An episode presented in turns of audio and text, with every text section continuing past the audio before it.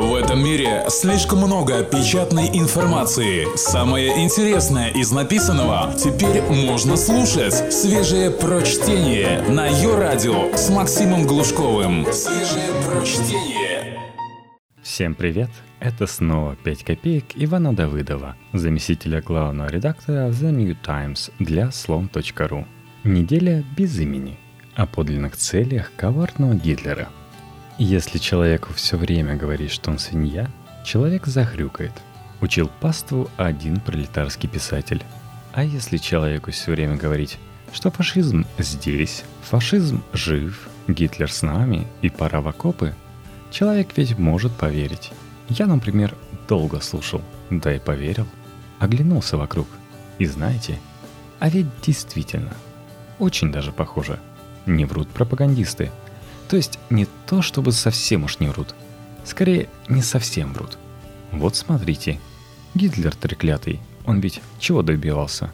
Нет, не только того, чтобы русский кот пушистый назывался словом «кит». Это даже не главное. Главное, он хотел, чтобы русскому человеку было плохо, чтобы русский человек в своей стране чувствовал себя существом второсортным – пребывал в постоянном страхе и глаз на хозяев поднять не смел. Меня так в школе учили. Копейка первая – досуги у огня. Победа не отпускает. Праздники кончились, парады прошли, а шум не затих. Шум по времени как по воде кругами. Граждане чувствуют, видимо, что начальство создает вокруг победы что-то вроде квази-религиозного культа. Граждане идут к местам отправления культа, но культ есть, а ритуалов нет. Что делать, граждане сообразить не могут. И от растерянности жарит на вечном огне картошку. Нет, серьезно. В городе Алексин Тульской области дети пожарили на вечном огне картошку. И теперь с ними разбираются правоохранительные органы. Они уже не подростки, а подозреваемые – над головами им вместо Луны висит статья 244 УК РФ. Надругательство над телами умерших, местами их захоронения. И только малолетство может спасти Шалопаев от тюрьмы. А может и не спасти. Впрочем, случай действительно и глупый одновременно, и вопиющий. Похоже, в чем-то история произошла и в городе Кемерово, где тоже есть, разумеется, мемориал в честь Великой Отечественной – и вечный огонь при мемориале. И вот у этого самого мемориала с целями загадочными две местные девы фотографировались голышом, повернувшись к камере спиной, как поэт Броский к постыдному столетию, и прикрыв все, что ниже спины, то есть интересное сноубордом, сфотографировались, как позже выяснилось в прошлом году – в рамках какой-то акции, призванной сделать популярными среди жителей города Кемерово катание по снегу на досках. Но в сеть фотография упала теперь, на волне постпраздничного похмелья. И никто девичьими прелестями любоваться не стал. Волну постпраздничного похмелья перекрыла волна возмущения. Пошло и вульгарно. Здраво оценили затею кемеровчане – а что в наше время делает человек, оскорбленный пошлостью и вульгарностью? Правильно, пишет донос в Следственный комитет. Начинание, кстати, интересное. Если каждый раз столкнувшись с пошлостью, следователей беспокоить, у нас ни шоу-бизнеса, ни телевидения через неделю, пожалуй, не останется. Да и парламент, подозреваю, пустеет. И вот уже легкомысленных любительниц снега и досок ищет полиция. Пожарные пока не ищут – Тут стишок не процитировать. Конечно, найдет. Потому что дотошные пользователи социальных сетей уже обнаружили фотографии, где преступницы к камере стоят лицом. В перспективе, то есть, совсем уже другая камера. А что? Закрывали же на 15 суток несчастных девочек, которые неосторожно исполнили тверк. Проклятый русский танец. Возле мемориала «Малая земля» в Новороссийске. Странно было бы Кемерово от Новороссийска отставать. Про Кемерово как-никак. Сам Борис Борисович Гребенщиков пел. А про Новороссийск кто? Иосиф Давыдович Кобзон? Это еще в лучшем случае. И нет. Если вы подумали, что я хочу оправдать все эти, а их больше, чем два, случаи странного и нелепого поведения воинских мемориалов, то ошиблись. Не хочу Мне только кажется, что если сделанная возле такого мемориала глупость калечит жизнь человека молодого, то есть глупости совершать склонного и в некотором смысле даже обязанного, значит то, против чего сражались воины, в чью честь мемориалы возведены, побеждено еще не до конца. И пара слов пострашнее. А не кажется ли вам, что как-то странно государству, которое собственных живых воинов бросает в плену, отрекаясь от них и открещиваясь, требовать от граждан почтения к воинам мертвым. Только свежее прочтение на Йо-Радио. Копейка вторая – прогулка романтика. Есть такая старинная песня. Нет, не про романтика, который пил вино, поскольку любит это дело, а потом пошел гулять. Хотя и эту процитировать было бы вполне уместно. Другая, иным окном сочиненная и много раньше – не ходи, милый, с городу пьяный, тебя зачалит любой легавый. Эта девушка к возлюбленному обращается, на что возлюбленные девушки отвечают легкомысленно. Впрочем, к легкомысленному ответу возлюбленного вернемся позже. А пока перенесемся во время на текущий и отправимся в парламент Российской Федерации. А парламент Российской Федерации уже одобрил в двух чтениях закон, согласно которому уполномоченное должностное лицо – имеет право остановить на улице прохожего и потребовать, чтобы прохожий прошел медицинское освидетельствование на предмет нахождения в состоянии алкогольного опьянения. И если откажется прохожий, то ждет его приличный штраф или даже административный арест на срок до 15 суток. То есть песня становится былью. Автор удивительного закона, разумеется, Ирина Яровая. Я лично полагаю, что Ирина Яровая – послана нам, россиянам, в наказание за грехи наши. И что грешили мы, если обдумать то, что Ирина Яровая с нами творит, грешили мы, россияне, много. Может, даже слишком. Меня этот закон не то чтобы сильно удивляет. Во времена относительно вегетарианские проводил я как-то ночь в полицейском участке. По моему мнению, совершенно ни за что. А по мнению правоохранителей – за участие в незаконном массовом мероприятии и о скуке беседовал с полицейским. «Ты закон о полиции читал?» — спросил меня страж. Тогда как раз новая редакция закона этого вышла. «Ну да, но невнимательно», — честно сказал я. «А я нет. Но там написано, что ты должен выполнить любое мое требование. Понимаешь? Любое. Потом можно жаловаться, судиться, но сначала обязан выполнить. И ведь не важно, прав ли правоохранитель. Важно, что он так думает. И к такому прекрасному правоохранителю даже Ирина Анатольевна Яровая со всеми своими законодательными инновациями кажется избыточным и ненужным приложением. А главное помните, что где-то вначале говорилось о подлинных целях коварного Гитлера, о стремлении его всячески отравить жизнь русскому человеку. Ох, не буду продолжать, потому что слишком уж прозрачное сравнение – тоже может здесь обернуться уголовной статьей. Однако закон, фактически запрещающий русскому человеку, если он выпил, выходить на улицу, выглядит даже не издевательством, а покушением на традиции. Но только на первый взгляд. Вернемся же к песне, с которой начали. Ей больше ста лет, между прочим. Любимой девушке отвечает завидным и оправданным легкомыслием – «Милая Дуся, я не боюся. Если зачалит, я откуплюся». В общем, с традицией беспокоиться не стоит. Все традиции будут соблюдены. Не исключая, что только в этом и кроется смысл нового закона Ирины Яровой, ответственной, кстати, в парламенте за борьбу с коррупцией. Копейка третья. Короткий метр. Да, традиции – тема важная. И что несколько странно, не стареющая – Едва ли не каждый день мы узнаем что-нибудь новое о традициях. Последние недели, например, вся страна выяснила, что есть в некоторых регионах у пожилых полицейских такая традиция – жениться на школьницах. И много было по поводу одной конкретной свадьбы, которую Разан Ахматович Кадыров назвал даже свадьбой века, сказано слов и сломано копий.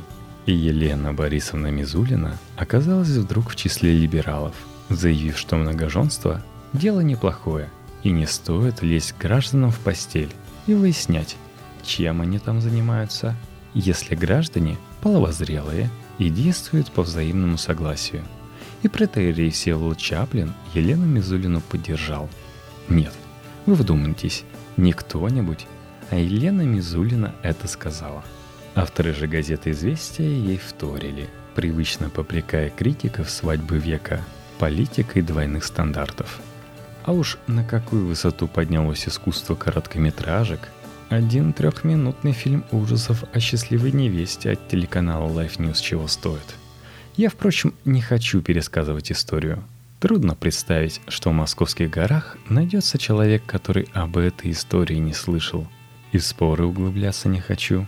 И перебирать вышесказанные за и против чеченского романа аргументы. И даже порассуждать на благодатную тему – которая, поговаривает, станет основой для докторской диссертации детского омбудсмена. Возраст сморщивания женщин в различных областях России. Я хочу поговорить про кино. Еще про один короткометражный шедевр, показанный Грозненским телеканалом. Короткий ролик, повествующий о том, что глава Чечни Кадыров Эра собрал женщин, рискнувших обсуждать знаменитую свадьбу в мессенджере WhatsApp, и мужчин, которые за женщинами не следили – собрал, чтобы доходчиво объяснить, что не женское это дело пользоваться новомодными гаджетами, и что позор тем мужчинам, которые своим женщинам такими вещами позволяют заниматься. И повелел исправиться. Рамзан Ахматович умеет объяснить доходчиво. На чеченском телевидении целый жанр уже сформировался. Поучение от главы республики. Я много видел таких кино. Рамзан Ахматович читает наркоманам лекцию о вреде наркотиков. Рамзан Ахматович объясняет взяточникам порочность взяток. Рамзан Ахматович доказывает человеку, который обратился за помощью к колдунам, всю нелепость и греховодность выбранного пути. А главное, ни разу не видел, чтобы кто-нибудь с Рамзаном Ахматовичем спорил. Все схватывают на лету и понимают с полуслова. И вот что я Переводя от споров в конструктиву, хочу предложить новоявленным либералам из газеты «Известия». А вы возьмите, да и отнимите у жен, подруг и дочерей гаджеты. Покажите, кто в доме хозяин. Следуйте за кумиром и не уподобляйтесь ничтожным критиканам, любителям политики двойных стандартов. Проявите похвальную последовательность. А потом, если выживете в нашем царстве женщин, вернемся к спорам. Свежие прочтение. Максим Глушков. Ее радио. Копейка четвертая. Запись для памяти. Совсем уйти от обсуждения вопроса сморщенности женщин все-таки не получается. Есть такая газета в Отечестве «Дерштрюмер». Ой, то есть, извините, «Комсомольская правда». И в этой газете некто Сергей Пономарев регулярно публикует очерки своих путешествий по Украине – не тот Сергей Пономарев, по счастью, который фотограф и работами которого можно любоваться в том числе и в слоне. Другой — миру неведомый, но не лишенный своеобразного дарования. Последний опус этого комсомольского Пономарева посвящен Львову. Там, разумеется, тонкие наблюдения пополам с искрометными шутками. Но вот, к примеру. Гости Львова охотно фотографирует юное поколение незалежной возле памятника Закеру Мазоху, заранее готовя будущих громадян неньки к наслаждению от боли и унижения. Но меня даже не беды юных громадян завлекли, когда я познакомился с текстом, а пассаж о еврейских девах, которые хороши, однако сморщиваются с преступной стремительностью. Я даже процитировать его захотел – но выяснил, вернувшись на сайт комсомолки, что нужный мне абзац таинственным образом из текста испарился. Хорошо, что в мире есть Google, а в Гугле есть кэш. Вот, собственно, о чем я. Прекрасные еврейские девушки из Львова, которых ни с кем не спутаешь. Не те сутулые подслеповатые интеллектуалки с крючкообразными шнобелями и следами всех многовековых страданий истинного народа на лице – а юной, фигуристой дочери Сиона с сине-черными волосами, полными чувственными губами и точенными носиками и огромными бездонными глазами, в которых утонуть бы и не подниматься на поверхность никогда. Жаль, что больно уж короток их период цветения. Год, два, три, не больше. И куда все это исчезает уже к двадцати? Мне просто кажется, что важно такие слова сохранять. Особенно, если даже производитель этих слов пытается свои произведения спрятать. Скоро ведь кончится морок, накрывший родину. Не может быть, чтобы он здесь надолго. И тогда память понадобится. Без доказательств и сами не поверим, во что вляпались. Копейка пятая. Хорошее и плохое. А на прощание новость оптимистическая. Не то чтобы совсем уж мажорная, но не без приятных нюансов. Поначалу, правда, может и напугать, но к финалу выйдем на свет, обещаю. Итак, Николай Стариков, автор 100 тысяч книг о величии Сталина и происках Обамы, сооснователь движения «Антимайдан» и вообще человек знаменитый, пришел в Российский государственный гуманитарный университет читать лекции о международном положении, антироссийском заговоре и угрозе оранжевой революции. Чего ж здесь хорошего? Это плохо. Выступление патриота сопровождалось криком о позор – Вопросы ему задавали из зала совершенно безжалостные. А под занавес в аудитории осталось человек 15. И это хорошо. Хотя получается даже РГГУ есть минимум 15 человек, озабоченных проблемами борьбы с оранжевой чумой. Это все-таки плохо. Кроме того, мелькнула на радио «Свобода» информация, что поход в РГГУ – только часть большой кампании, в рамках которой антимайдан просвещает российское студенчество – РКГУ не первая жертва, и Стариков не единственный оратор. Это совсем уже плохо, особенно если учесть, что почти наверняка каждая такая лекция предваряется звонком из инстанций, и не во всяком вузе найдутся смельчаки, способные деятелям антимайдана сказать правильные слова. Кроме того, сообщается, что в некоторых заведениях с лекциями, скрывающими всю гнилую суть человека-ненавистнической политики Запада, выступает лично прославленный байкер хирург Золотостанов. И это хорошо. Это замечательно. Это просто здорово. Почему? Ну как почему? Вы вспомните лучшие из речей сего наследника Цицерона. Вот это вот, вот это, которое, ну, если русофобия, чтобы доиграетесь, то есть вот оно, такое вот все. Итак, два академических часа. Тут не только студент РГГУ, ну и слушатель вольных курсов астрологии и менеджмента при Синергетической академии имени В. Бурматова, кажется, так нынче принято называть бывшие ПТУ, разберется, что перед ними за человек, и не стыдно ли рядом с таким человеком находиться. А это разве не хорошо? Очень это хорошо. Это дает надежду.